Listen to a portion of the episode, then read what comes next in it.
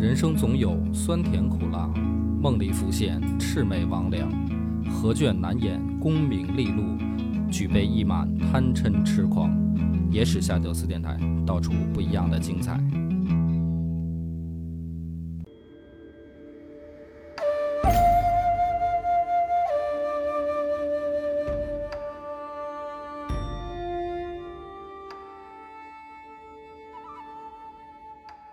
大家好，欢迎收听《野史下酒》，我是主播恶霸波。我是耿直敏，千古谜案了，鸿门宴。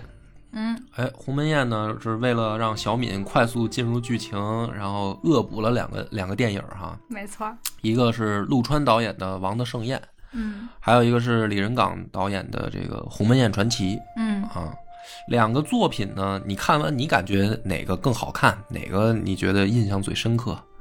因为我对鸿门宴这块儿的历史其实之前了解的并不是特别深刻，所以呢，可能对我来说，从这个可读性上来说，还是李仁港这个比较好理解。啊，比较比较看得进去对对啊对像武侠片儿，对这可热闹了。对，啊再加上里面有我的女神，啊，刘亦刘亦菲是吧？演虞姬，对嗯，那就是陆川的那个，就是等于节奏啊，什么比较阴郁哈，恐恐怖氛围弄得神神鬼鬼的，还没看明白，没太看明白，剪辑也比较乱，对吧？看了一半都没有记清楚人物。嗯，那就看完这个两个电影以后，这些出现的人物里面，嗯，你印象最深刻的是谁印象最深刻的，嗯陆川那一版的话，那肯定是刘邦。啊嗯，因为他对刘邦的刻画很多，而且我觉得刘烨对这个角色的饰演呢比较细腻。嗯嗯，那另外一版的话，我觉得还是可能项羽这个角色让我印象比较深刻。啊！冯绍峰的项羽，，对对，因为帅是吗？对那那那那个吴彦祖也挺帅的呀。吴彦祖跟冯绍峰谁更帅一点儿？那肯定是吴彦祖。哦哦哦，但是但是那一版里边项羽比较生动是吧？戏比较多对对对，嗯，吴彦祖那一版的项羽戏份太少。嗯嗯所以咱们这个从这两个电影开始聊呢，也是我懒得铺垫很多背景了啊，就是如果实在不了解楚汉争霸的这个事儿的，我觉得听野史下酒的应该不至于啊。这个楚汉楚汉争霸这点事儿，大概吧肯定都有了解，万一要有啊不了解的，就是这两部电影找任何一部看都行。嗯啊。那么咱们今天呢，其实讲呢就是讲鸿门宴这个公案，它是一个相当于千古谜案了。嗯什么谜案呢？就是说，每一个人在讲这个故事的时候啊，他都要处理一个问题，什么问题呢？哎，就是为什么当年明明是准备宰了刘邦的一个宴会，嗯啊，来请他吃饭。实际上，大家都知道，宴无好宴，鸿门宴在咱们中国人的这个语境里都已经，就是说白了，就是一个就是不怀好意的这么一个宴会的意思，对对吧？对，那么，为什么在这样一场宴会上，最后却没杀刘邦？嗯哎，所以每一个讲这个故事的人，不管他以什么形式啊，是拍电影，还是说评书，嗯还是说哪怕历史学家去讲这段故事的时候，他都要用他的观点来解释这个事儿。嗯因为你在解释这个事儿的时候呢，你就要影响到你所讲述的这个人物他的性格是什么样对吧？就是说，项羽是一个什么样性格的人，对他才会做出你的这种解释的行为。是那么传统意义上呢，就是大众的印象里面，项羽是一个战神，嗯但是在对他这种战神的定义之上呢，又会觉得他是一个莽夫，嗯对吧？就是说他很能打仗，力拔山兮气盖世对啊，他是一个英雄式的这么一种武将。对。可是呢，这个武将呢，又好像少点脑子，是李仁港那一版本的电影，就对这个性格刻画的特别明显。对他就是把这一个印象给放大去去表演嘛，去讲述。所以呢，在大众的观点里面啊，就是说最普遍的这件公案有一个解释，就是项羽太骄傲了，嗯，对吧？他很骄傲，他觉得我天下无敌呀、对，我杀不杀你，反正你也不是我对手啊。然后这样的话情况下呢，刘邦，哎，你只要认怂啊，嗯你承认我我比你厉害，你嗯你承认我是老大，哎，我就不杀你了。就是说，大部分人去讲这个故事的时候，都是在这么去讲述。嗯那么，按照这个观点去讲述的话呢，反过头来就会觉得说，刘邦这种人啊，隐忍啊，他能忍别人所不能忍，哎，然后最后呢，落点会说，你看成大事者，你就就是得有这种隐忍的气质，能屈能伸，能屈能伸。然后你嗯看刘邦为什么能得天下呢？啊，其中一个很重要的因素就是他能屈能伸嘛。嗯那刘邦为什么能屈能伸呢？啊，因为他是小人物出身嘛，他本身就是一个底层的这个老百姓啊，嗯就说是个亭长，亭长呢就跟现在居委会这个大妈主任似的这么一个 级别，你知道吧？就说他本身就是一个底层出身啊，他有什么不能忍的呢？那么这就是传统的人对鸿门宴这个案子的一个比较脸谱化的解释。但是这个事儿呢，你这么解释的话呢，你就会觉得说历史啊特别有意思。嗯因为我小时候第一个听的故事嗯啊，历史故事嗯就是鸿门宴，是我爸给我讲的。嗯那当时我我好像就小学一二年级，我也不太理解什么汉朝是什么多少年前啊，我也不太理解说这个什么楚汉争霸到底意味着什么，不懂。一个对历史的启蒙印象对，象，就是一个小朋友听故事，听故事呢就听得很。我当时反而听这个故事，我印象最深刻的人物是樊哙，樊哙，哎、就是刘邦那小弟。为什么呢？因为呢，他这个我爸给我讲的时候呢，就是把他讲述成那种特别愣的，说他就闯进营帐，嗯，然后要救他大哥。啊，然后呢，这个大家一看说，哟，哪来这么一个大个儿啊？然后他说你是谁啊？我是樊哙。然后说那个谁也不许动我大哥啊。然后这个项羽说，哎呦，壮士，快给壮士上上肉。然后说就拿了一大大案板的肉，然后樊哙在那儿咔咔切，切完以后大肘子就啃。这我爸给我讲就，他就放大这些细节，因为他知道我小嘛。对，这是比较有趣味的哎，我就听着就好过瘾，就觉得、嗯哎呀，这个这个樊哙印象特深刻。嗯但是呢，他讲到这儿的时候呢，其实他也就因为给小孩讲，他最后也是要有个利益嘛。他就是说说你看这个鸿门宴好好不好玩儿？然后呢，就说你看我们为什么是汉人嗯啊？你看我们身份证上大部分这个汉族不是不是少数民族朋友，你都得写汉族嘛。对，这汉从哪儿来的呢？对吧？啊，它就是因为刘邦建立了一个汉汉朝，汉朝，嗯而这个汉朝是我们 中国人历史上来说公认的，就是出现的第一个强大的王朝啊。因为你再往前，再往前呢是这个秦国，秦国很短暂就消失了，嗯呃，或者说叫秦朝，它统一天下以后嗯很快就亡了。嗯真正一个汉朝出现啊，说这个大汉年大汉王朝四百年，嗯这个是很影响中国人性格的一个一段历史，嗯，所以我们大部分人是汉族嘛。一个真正意义上的王朝，统一的王朝。对，那么另一个可能影响至深的就是唐朝嘛，所以就说国外那些叫唐人街嘛，是吧？嗯就是说你看它嗯都是以这个朝代的名字啊，来命名的。对对，那这么重要的一个朝代，其实你会用这种故事，你去想说，哎呀，那当年要是项羽没有这个这么傲慢，他在宴会上就把刘邦就给宰了，是吧？那嗯我们现在身份证上是不是就没有汉族了呢？就得叫别的了呢？这是很有可能的，历史就被历史就改变了。对，对吧？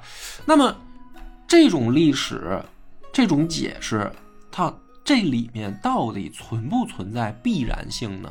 就是说，鸿门宴的这个结果到底是偶然的，还是必然的？就是项羽会不会是当时啊脑子一热啊，算了，叫我大哥，哈哈哈，我好高兴，嗯就把他放了？嗯，还是说这里面其实不对劲？确实需要琢磨。所以每过一段时间，我都会可能再去了解这段历史。嗯有的时候可能翻翻书啊，嗯看看这个司马迁儿迁儿谦儿大爷是怎么写这段的。有的时候可能有，比如说这种影视作品出来，哎，我就又又看看。嗯有的时候听别的专家学者的讲讲讲座嘛，嗯，我也会再再去琢磨一下这个事儿。你就会发现这案子就有意思了，常琢磨常新。每个人都有不同不哎同的解读。每个人都有对他的解读，而且你再回头看的时候呢，你会发现好多新的小细节。那咱们铺垫到这儿呢，就得讲讲说我心目中的鸿门宴到底是什么样的啊？这个线索呢，就得找到几个人物的身上，嗯就会发现这个里面有文章。第一个线索是谁呢？就是这个项伯，项伯，哎，就是项羽的这个叔叔项伯。嗯他是这个案子里面一个很关键的人物，甚至是一个转折点。他为什么很关键呢？他在鸿门宴之前，他去了刘邦的军营，对吧？他跑去找刘邦，但是他其实不是找刘邦，他是为了找张良。他说：“张良，咱俩原来是好哥们儿，嗯明天啊，我跟你说啊，项羽的这个宴会开始了啊。要是这宴会不管怎么着吧，反正你大哥肯定是活不了了，哎，然后你大哥要不去，不去参会啊，这项羽的大军就杀过来了，对吧？对，所以呢，就是说，张良，你听我的，你赶紧跑。哎，张良呢一听这个话，说，那这大事儿啊，赶紧就去找刘邦。你你先别玩女人了，你出来，这个项伯来了，有一个很重要的消息啊，你赶紧见他，把这一五一十这事儿就说了，对吧？所以说，要是没有项伯的这个通风报信儿，可能这个就不一样了。项羽直接就把刘邦干掉了。对，或者说他没有准备的情况下，这个宴会上，而且还有一个很关键点，就是也是一个成语嘛，也不能叫成语吧，就是项庄舞剑，意在沛公，对吧？大家都知道说，在宴会上，哎，项庄突然说我给大家舞剑助兴的时候，刘邦是没有武器的，但是项伯出来但是项伯出来跟项庄对舞，对啊，对舞，那这个时候是项伯在保护他，对吧？对。啊，所以说这两个关键点是说导致这个结果出现的一个很关键的因素，就是如果没有项伯这个人，嗯。那可能刘邦就死了，嗯。没有人通风报信儿，也没有人在宴会上保护他，那刘邦可能就死了，对吧？那讲到这儿的时候，就第一个人物的这个关键的这个蹊跷就出现了。嗯项伯是项羽的亲人，他为什么要帮着刘邦呢？对呀、是因为刘是因为张良的关系吗？哎，对呀、你说你再跟张良是好哥们儿，对吧？那你不能因为你想帮张良，你就帮刘邦啊！这是项羽的敌人啊，当当时的状态已经是敌对状态了，对吧？大家约好了，谁先进咸阳，谁为关中王。那刘邦的这个举动，很明显是已经要跟项羽作对了。人家在正面战场跟章邯打仗，你刘邦偷偷绕进去了，那你这不就是挑衅吗？你这就是项羽的敌人的做法了呀。对，那项伯你怎么能够帮助项羽的敌人呢？这个人身，这个人他就解释不清楚他为什么这么做。而且在李仁港那一版本的电影里，项伯有一个台词，嗯他是说他自始至终的愿望都是希望刘项两家嗯和平相处，啊，大概是这个意思。对嗯，对那是为什么呢？对，但是为什么就是你明明是就比如说按照《鸿门宴传奇》就李仁港的这个版本，他说我想让两家和平相处，但你实力明显不对等。对，对吧？你项羽是身处几十万大军，刘邦是几千人，那你这实力也不对等啊！你你你你这个解释你解释不通。对啊，和平相处的对，和平？相处的前提是大家得是实力相等相当对，啊，我我才能提出这种想法。是的，所以说，项伯这个人他身上就有疑点对，啊，这传统的解释在这块儿解释不通。是的。第二个人呢，有蹊跷的就是范增，范增，哎，就是项羽的这个军师。嗯，对，对吧？范增是什么呢？是很明显的已经暴露了杀机，对吧？嗯就是他在宴会上已经，甚至不叫暗示了，有点明示了，就是动手吧，宰了他是，啊，已经都已经不不隐藏了。那么范增他怎么就做到了说像未卜先知一样，对吧？因为当时大家都会觉得说刘邦就是有野心，你嗯实力也跟我们不是一条线上、对，啊。只有这个范增，很重视，很重视刘邦，特别看得起刘邦，就是说宰了他一定要杀了他。最后没杀的时候呢，不管是书里面记载，还是说后来你看这些影视作品，都是说范增特别可惜，说哎呀，你怎么能不杀他呢？将来你们都会成为他他的阶阶下囚。那这范增这个人身上就有个问题，他怎么像能预知未来一样？他怎么在那个时间点上就这么看得起刘邦？这个事儿也解释不通。是你就说他聪明啊，他觉得这个人有野心。刘邦有野心这件事儿，正常人当时都能看得出来了。对，他不是只有范增一个人能看得出来，对，但范增杀他的意愿却特别强烈。嗯，所以第二个这个关键人物是这个范增。我突然想到了一个点，嗯就是在李仁港那一版电影里面说到范增和张良对话的时候，他说到他们可以夜观天象。嗯，这个就是你看神神鬼鬼的那一套嘛，就有的人就这么解释，就像诸葛亮就就一一见到魏延就说魏延这家伙必必须会造反，对吧？嗯就是说这种神话式的去描写这个嗯聪明人的这种，但是你很明显现实生活中哪有这样的人啊？对，怎么可能有这种说啊掐指一算或者说我看你脑后生反骨嗯，啊？这现实生活中也没有这样的人嘛？那明显都是这个事后诸葛亮的文学加工也好，还是说这个艺术作品的这个再创造，他给他身上赋予的这种色彩，嗯，对吧？这是第二个人，第三个人还是有有疑点的，但是在这些影视作品也好，还是呃大家去读书的时候容易忽略的一个人，这个人叫曹无伤。曹无伤呢是刘邦手下的一个军司马嗯啊，就是说他是刘邦的小弟。真正鸿门宴在历史上记载的是什么呢？是宴会开始以后啊，项羽就说你你有野心，刘邦说我没有，嗯。然后这个时候，项羽呢是说有人来给我通风报信了，你的人，把曹无伤就叫出来了，说这是不是你的人？他说了，你已经进了这个秦王宫殿了，你已经把自己像当成秦王一样了，这都是你手下告诉我的，你现在跟他对峙。嗯这这个曹无伤也是一个关键型人物，因为刘邦就跟他对峙，刘邦就说我没有，我我也我没有想当秦王，啊，你撒谎。嗯那这个曹无伤也很有意思啊，如果他是刘邦的小弟，呃，有一种解释说他看见刘邦不行了，对吧？投奔大哎，蜀。我投奔这个项羽来嗯啊，那这个可以，你可以这么理解。嗯但是为什么刘邦帐下就有这么一个人他干这事儿呢？怎么别人不干呢？是有什么？就是说，你看啊，比如说刘邦这个人，他怎么笼络住自己手下的小弟？比如说他个人魅力也好，嗯他他把这帮人当兄弟一样对待，对吧？？那一定是什么呢？刘邦平时就是这么对待手下的，比如说樊哙，是吧？曹参、夏侯婴、卢绾，甚至萧何这些人，包括张良，就他手下这些人，他一定都是这么对待的。嗯就这些人，哎，都跟着刘邦干，嗯哎，唯独出来一曹无伤，说我我不跟你干了，我要跟项羽干了。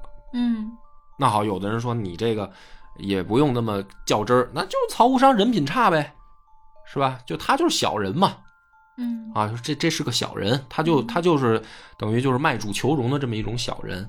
嗯那好了，你卖主求荣的情况下对峙的时候，曹无伤为什么发虚？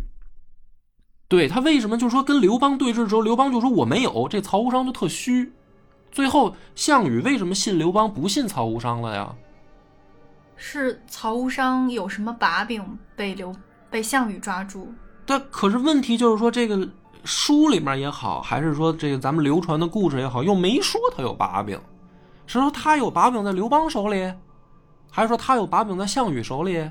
没说。嗯就这个这故事讲到这儿是什么呢？突然抓出来这么一个奸细啊，这叛徒说曹无伤出来了，一亮相跟刘邦一对峙，哎，他就怂了，然后就让就就被处理了，嗯这人就退场了，后面也没他事儿了。就这个人也很奇怪，是个 bug。他是干嘛的？这个人他什么作用呢？出来虚晃一枪嗯，啊，还以为找到了什么铁证人证了，什么出来结果也没说明白。其实是个疑点重重的证人。对，这这这这这证人没什么用，对，感觉然后还有呢，就是什么呢？这三个关键型人物我说完了啊，这这个整个鸿门宴上还有疑点，什么疑点呢？当时刘邦赴宴没有武器，实际上在那个时代啊，不是说因为我们对刘邦有敌意，我们要搜身没武器，而是宴会上大家都没武器。那项庄如何舞剑呢？哎，项庄舞剑，那就说明什么呢？准备好的武器，因为他要刺杀刘邦嘛，嗯对吧？嗯那本来就是说范增，咱们这儿商量好了，就是要动手，所以项庄有武器不奇怪。嗯，那项伯哪来的武器？对呀，项伯哪来的？他这对对伍的时候，他也拿了一把剑出来，这个武器哪来的？对吧？嗯这个是呃陆川导演的这个电影里面，他有提到这一点嗯啊。还有比如说，这个项羽的帐外有执戟的甲士作为护卫嘛，嗯而刘邦赴宴呢，他没带很多人马，也不让进去，就对就刘邦跟张良两个少数的这人进去了，连樊哙都是在外边等着的，嗯对吧？好了，里边项庄舞剑要出事儿了，嗯樊哙是怎么冲破重重的甲士冲进去的？他没武器，他怎么冲进去的呢？嗯啊，这个陆川在电影里面也给了一个这个提示，或者说给了他一种解释，嗯对吧？但是史书里面其实没没有这种解释，这是陆川自己的想象。陆川想象是什么呢？说项羽不想杀刘邦，嗯，然后呢就让韩信暗中保护刘邦来的，这是陆川的解释。就是起码电影我看我是这么理解的嘛。嗯那为什么你要这么做呢？就是你项羽为什么要保护刘邦呢？为什么要不杀他，还要找韩信保护他呢？你也没解释清楚，是因为傲慢吗？还是什么惺惺相惜？还是什么原因？就是你怎么解释这件事儿？惺惺相惜应该也是和一个跟自己实力相当的人嗯惺惺相惜。对啊，但在在传统意义上来讲，你说大家对项羽的形象都是一个傲慢、天下无敌的这样一种状态，他会跟刘邦惺惺相惜吗？刘邦又不会打仗，就史书上刘邦就没上过战场。对，刘邦不应不应该是项羽欣赏的那个类型，对。而且两个人确实实力和个人魅力上，包括出身啊，都相差十分大。对啊，所以就是说《王的盛宴》里面他提出了这个疑惑，提出了这些疑点，嗯，可是他的解释呢，不是很让人信服，是的，对吧？就项羽你怎么想的，你就要保护刘邦不杀他。嗯那这些重重的疑点，我我们把它捋完了以后呢，我就要讲我的版本了，哎，就野史下酒的版本啊。大家要是觉得没道理的，就听一乐，可以期待可以留留言反驳我啊。这里边呢，咱们得先说啊人物关系，嗯嗯，因为这些事儿呢，你不能按照后来胜利者去告诉后世的这个结果去想象。刘邦最后赢了天下，很多故事是打刘邦赢了以后流传的版本。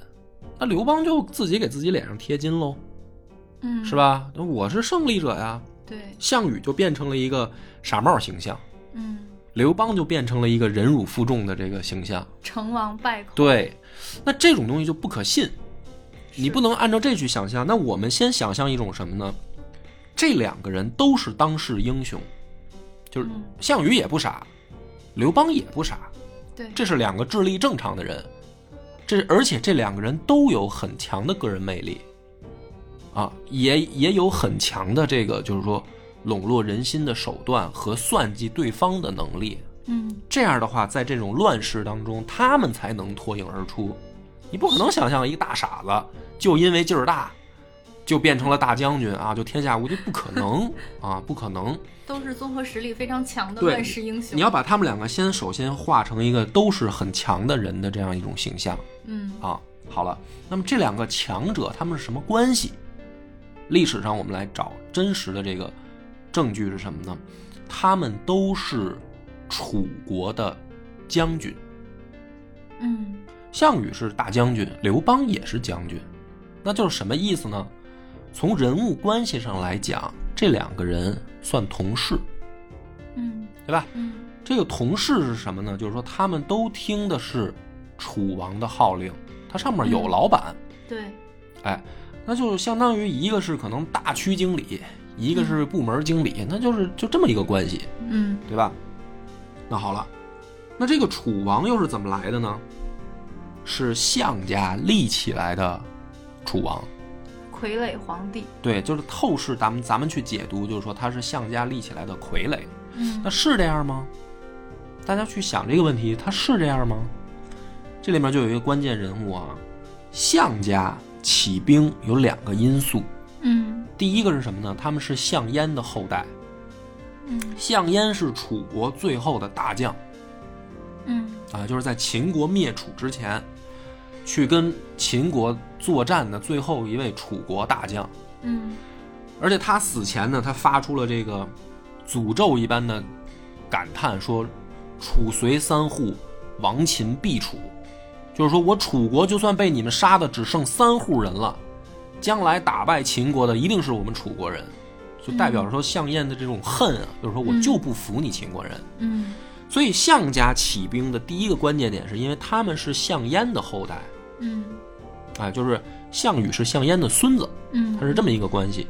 那所以楚国人呢喜欢他家了，嗯。啊，就这是我们当年的那个大将军的后代，根儿正苗红，哎，根儿正苗红，当年他他爷爷就是打秦打秦国人的嗯。啊，这现在他孙子又又成大将军了，我们喜欢他，对吧？第二个是什么呢？第二个是项梁，就是项羽跟项梁是这个叔侄关系。那真正刚开始起兵的时候，是他叔叔项梁带兵，嗯项梁打出的旗号是什么呢？项梁一开始起兵的旗号是我要帮陈胜报仇。嗯陈胜是最早喊出“王侯将相宁有种乎”的那个人，他要推翻暴秦。嗯陈胜就是楚国人，嗯对吧？嗯然后陈胜打出的旗号又是什么呢？他说我要帮楚国复国。嗯。你看这个人物关系，咱们就捋清楚了。最早要推翻秦的是陈胜，嗯，他说我要帮楚国复国，嗯。我是大新的大楚王，恨不得那意思。嗯。然后呢是项梁起兵，项梁起兵的时候说我帮陈胜报仇，拐了个弯儿，拐了个弯儿，对吧？嗯。这个时候呢就跑出来一个聪明人，这个人就是范增。范增啊范增就告诉他说：“你有毛病吧？说你要帮楚国报仇复国，你也不用打陈胜的旗号啊，你找一个楚王的后人啊。对对啊，说陈胜又是什么人？陈胜是楚国一普通老百姓，还是王楚的，对对吧？你你就是想反秦，你得找一贵族，你替人他打旗号。找你爷爷的主子，哎，对，找找项燕的主子的后人啊，你找什么陈胜啊？这项家这叔侄俩一听说，哎，啊，好像是这么个道理，嗯哎，所以这个楚国人人心才聚齐在项家，嗯对吧？他是这么一个逻辑。对那么这个时候我们就提出一个问题：这个范增提出的这个建议啊，到底是帮项家人，还是帮楚王呢？对，是是个问题，是个问题吧？嗯哎，所以从项家的角度来讲，这个范增啊，他是一个利用关系嗯啊。你说的这个话，我觉得能用，我就听你的；但是我要觉得你不能用的时候，我是不是就可以不听你的了呢？嗯它是这样一种关系，而不是像大家很多去解读的说，项羽管范增叫亚父，就是说，哎，这是我干爹，嗯，恨不得我从小是他看着长大的，扯淡。对范增是后来加入的项家军，那个时候他就已经是老头子了。嗯啊，所以项羽就是假装尊重，说：“哎呦，老人家，我叫你一声干爹吧，哈亚父。”这是表示尊重，但并不代表说他跟他是什么通家之好，什么这个什么父父辈之交，没这个关系。嗯而范增实际上真正心里面想帮的是楚王，嗯他是心向着楚国旧贵族的，他是这样一种人。嗯范增是真的恨秦国的人，他帮项家是因为他想推翻秦。有共同的敌人，对，嗯那么这个时候就有一个问题：项家是根正苗红的贵族吗？你只能找到说他是项燕的后代。嗯你再往前倒，春秋战国这么多年，楚国这么多年，你还听说过楚国有个姓项的贵族吗？没有，是吗？书上没听说过，嗯对吧？所以这个里面就有一个问题：项家在楚国没灭的时候是大贵族吗？不知道。嗯那范增会帮他吗？这就打个问号了。嗯，范增要帮的是真正楚国原有的贵族，王室，对，所以你别管那个立起来的皇帝是什么所谓项家军的傀儡，这个傀儡在范增的心目中是王，嗯它代表着楚国的后裔，嗯所以真正江东的贵族的什么所谓的八千子弟兵，他的兵权是在范增手里。他不是什么所谓的出谋划策的军师，他是一监军，他代表的是楚王。他在军中代表的是楚王，他在控制的是心向楚王的部队。所以范增他不是一个单纯意义上的谋士，对，他也是有实权的。嗯。那么，为什么范增会跟项羽合作呢？是因为打巨鹿之战之前，嗯这项羽他不是大将军，是范增为了赢这一仗，他跟项羽合作的嘛。嗯，他把军权交到项羽手里面，嗯打赢了巨鹿之战。嗯但打赢了巨鹿之战以后，就发现了一个问题：项羽手下的部队多了，变成几十万人了，不是那八千子弟兵了。怎么多的呢？他打赢了章邯啊，把别人的部队哦收编了呀，还有其他的这个各路诸侯的人跟着项羽干啊。嗯那这个时候，我们有没有一个一个可能啊？也不是可能，项家明显就要篡位，他明显是不满足于自己当家大将军这样一个身份的，嗯，他想当王。是，那么，如果范增是心向楚王的话，他会不会认为项羽在僭越？肯定会啊。哎，一定会。但是这个时候怎么办？怎么办？如果是大家是范增，他你你如果是范增，你一步一步挖空心思的，终于把楚国的贵族又给扶起来了。嗯这个时候跟你之前合作的这个能力很强的将军，他要是造反的话，怎么办？我就是一个糟老头子，我我给人出主意还行，我打又打不过他，我兵又没他多。嗯，只能扶持楚王，对他扶持楚王的时候，他怎么办呢？就要挑拨离间。挑拨离间。楚国的部队里面有没有人能制衡项羽呢？哦，这个时候他想到了刘邦。对，那么有一个冒头的嗯啊，在正面战场上大家打的正热闹的时候，有一个这怎么说臭流氓，偷偷溜进了秦秦国的这个首都，嗯那很明显他也想当王，嗯这可不可以利用？嗯可不可以挑拨刘邦跟项羽不和呢？嗯那这个是不是范增的逻辑，嗯，对吧？对，所以范增是最先提出来说刘邦有野心嗯啊，他他他不他不臣，嗯他不服谁呢？他不服大将军你。嗯你要是先进咸阳，你就是秦王，就让他捡了便宜了，嗯你得打他。嗯刘邦也不能等死啊，嗯咱俩是同事，有约定在先的。那我是按照规则进来，你别管我是溜进来的，我还是怎么进来的，我还是坑蒙拐骗进来的，我反正我先进来了，对我又不是没军队，对对吧？那你要杀我，我怎么可能让你杀呢？是。那这两个人矛盾一定会激化。好了，再看看刘邦手下的这个参军，呃，司马不是参军，这个司马曹无伤。嗯曹无伤这个司马，他的这个角色也是派到部队里边来的监军啊。嗯那从职务上来讲，他会不会跟范增是一条线上的呢？嗯就是这个曹无伤既不是刘邦的人，也不是项羽的人，嗯，就像楚王要给项羽身边安排一个范增一样，他也得给刘邦身边安排一个曹无伤啊。嗯那如果范增有这个计划，他可不可以让曹无伤出来说这个事儿？有可能。有可能吧？嗯哎，你看，刘邦身边跟的这监军可说实话了。嗯项羽，你看他是不是有野心？你杀了他吧。嗯那么这个时候，我们就要推断，接着往下，如果故事发展到这一步的时候，项羽跟刘邦怎么办？对吧？嗯项羽跟刘邦怎么办？项羽呢，就有两个选择。第一个，我就干掉刘邦，我将计就计。哎，反正他将来可能也要跟我作对，我将计就计，我就把他干掉。嗯但是我干掉他的时候呢，人家虽然部队比你少，但是人家也有部队啊，而且人家是在到了咸阳以后跟老百姓约法三章。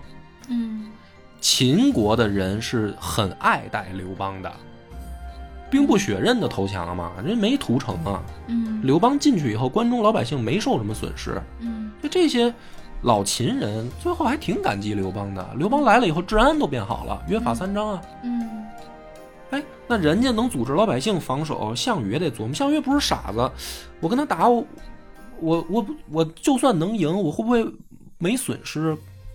不一定吧。还得考虑舆论压力。对呀、啊，我把他给揍了，我再进了关中，嗯，老百姓不服老百姓服不服我？而且你别忘了，我正面战场我打败章邯以后，我刚坑杀了他几十万人，嗯都是秦人。嗯这时候我再把刘邦给给给干掉，嗯我就是当了关中王，这关中老百姓服不服我呀？嗯，那项羽一定会这么考虑。对，于是怎么办呢？有没有这样一种可能？这项伯就是项羽派过去的。头天晚上，叔叔，你去给我探探刘邦的口风，他到底怎么想的？哎，这是事后记载，说是这个项伯来了，找的是张良。嗯当天晚上到底谁派去的？项伯说什么了？嗯项羽死了，嗯没人说呀，项伯不敢说呀。最后刘邦当皇帝了，项伯能说实话吗？嗯，那有没有可能就是项羽让项伯去的？你去跟他谈，留个活口。不是留个活口，明天在鸿门宴当众的情况下臣服于我，嗯咱俩就合作。嗯等我当了秦王，或者说等我这个掌握住大局以后，我亏待不了你，嗯我也给你封王，嗯，有没有这种可能？有可能。那肯定对啊。嗯所以项伯那天晚上去，他当然是向着项家人了，他怎么可能向着刘邦呢？嗯那刘邦在这种情况下，他也不傻。我要真打起来，我打得过项羽吗？那肯定打不过。我肯定。打不过。对我可能是能让他有点损失，但是我也肯定打不过他呀。嗯他要真硬来，我也不是对手。嗯哎，我反正啊，就是想当王。我是当个秦王啊，我也是当。那项羽现在许诺我了，要他分封的话，他把秦推翻了以后，他分封，他还是给我留个王位。嗯那我干嘛要跟他作对呢？嗯那所以第二天到了鸿门宴上对峙的时候，跟曹无伤对峙的时候，刘邦是很有底气的。嗯他知道项羽不会杀我，这是我们哥俩昨晚上就通过项伯商量好的了。今天我得当着天下诸侯的面，我向项羽宣布效忠，嗯然后项羽宽宏大量放我一马，然后咱们哥俩一块儿重新商量这地盘怎么划分。俩人签了保密协议。哎，就通过项伯的这个晚上的这个沟通，这这俩人就把这事儿没准就商量好了。嗯商量好了以后，所以呢，范增就傻了，他就没想到说这哥俩怎么还能自己私下捏过好，不是已经让我挑拨离间了吗？嗯结果就在宴会上是左暗示也不动手，右暗示也不动手，嗯项伯也不动手，是项庄也不动手，嗯这范增就急了，嗯对吧？嗯丑行败露，嗯那挑拨离间的这个计划没成功，人家给你看穿了，人家还配合你演了一场大戏，给天下诸侯看。嗯所以范增气急败坏的说：“你们将来都不得好死。”这才是可能鸿门宴的真相，这才什么樊哙才能冲进来，又在这儿表演吃肉，啊对吧？啊，这个，然后刘邦说：“我上厕所我就跑了。你要真是想宰你的话，你上什么厕所啊、你你还我还在乎你尿不尿尿吗？嗯对吧？你想弄死你还不容易，你还跑得了？嗯所以这就是演的一出大戏。”嗯给天下诸侯看。项羽的目的是什么呢？我要刘邦臣服我，我是大哥就行了。将来我要干楚王的时候，你也得跟我干。嗯你别看咱俩现在是同事，嗯反正咱也都知道这楚王我们家立起来的，嗯将来啊我还得给他踹下去。嗯你跟不跟我干？那刘邦当然没意见了，我又不爱楚王，对对吧？我我他妈我一亭长，我跟谁干不是干啊？秦国来的时候，我也给秦国当亭长，谁给我肉吃我就那可不是吗？谁给我好处多，我跟着谁干。对最后果不其然是什么呢？刘邦封的是汉中王，嗯对吧？对，那他最后是汉王嘛？汉是这么来的，因为他的封地是汉中，哦，所以他是汉汉汉王。那这个时候的刘邦，其实心里很清楚，该怎么做，不该怎么做。他没有说，哎，我要跟项羽那儿，哎，我这个怎么要跟他啊咬咬牙呀？我要跟他对着干啊？他没有，他压根儿就不是那人。嗯项羽也知道刘邦是什么人，对吧？嗯所以这就是说，你要说灭秦这件事儿，刘邦有个屁功绩。嗯，正面战场上大仗，他是没没捞着他打，胡的，他一截胡的，嗯对吧？这封王也不该封他，嗯，白捡个大便宜。对呀、他就是白捡一大便宜。你其他那些诸侯，人家是什么？要么是原有东方六国的贵族，嗯要么是在反秦的时候出大力的，嗯上上战场真的打打架去的。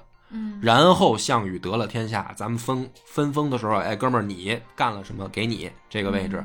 哎，你是原有的贵族什么？你应该有什么位置？嗯他有好多是陈胜原来的部将、嗯啊，是这些人都应都是有有该有的王位得封。嗯刘邦，你他妈干什么了？你得一汉中王，还然后还嫌自己地儿偏吗？嗯就捡一大便宜了。巴蜀整个就四川地区加汉中都是刘邦的，嗯在就算在这种情况下，也没对刘邦放松警惕。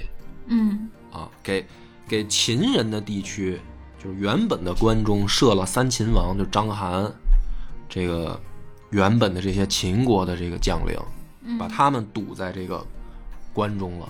嗯为啥呢？堵住汉中的门户。嗯刘邦，你别想出来防着你。啊！我早就想好了怎么防你了。嗯都做完了这一切准备的时候，项羽踏踏实实回到楚地。嗯他为什么要回到楚地呢？这汉中也好，还是关中也好，跟我项羽啊没关系。为啥没关系呢？这儿的人心不向着我，嗯，我得回我的老巢。我得回我的老巢。另一方面，我的老巢我得镇着。我要不镇着的话，原本的这些楚国最贵族啊，还是可能反我，对，因为我毕竟最后跟楚王两个人不对付，嗯我不是楚国的贵族，嗯就只不过是我爷爷是项燕啊，说是一个军事贵族吧，嗯但是说白了，他心里还是说我得镇着才行。嗯，我既然是军事贵族，我就得把我的重兵搁在这儿，嗯我才我才是能坐得住阵的。守好我的军事基地。对我要是去去这个关中的话，那这个楚国最后就被这帮范增这样的人又给搅和着，不听我的怎么办呢？嗯他们要打出要帮楚王复国的旗号怎么办？嗯关中这儿的人也不听我的呀，我杀他们这么多人。嗯所以在项羽的综合考虑情况下，离开汉，离开关中，回到楚地是最优选择嗯啊。刘邦你，你就留在这儿吧，你就留在这个，呃 这个汉中，你去跟继续跟章邯他们去想想招去吧。嗯，你们玩吧，你们玩。对你们，你不是有野心吗？你打你你就打章邯吧。嗯章邯也不是白给啊，章邯是很牛逼的将领。嗯就嗯巨鹿之战的时候呢，是因为打不过项羽，但是之前陈胜他们可是让章邯给收拾的，嗯就是他也是秦国很牛逼的战将。嗯，这两个人你们打起来，我觉得一时半会儿你们也分不出胜负。对，等你们打起来，我再过来都不晚是，啊。那谁能想到后来冒出个韩信啊？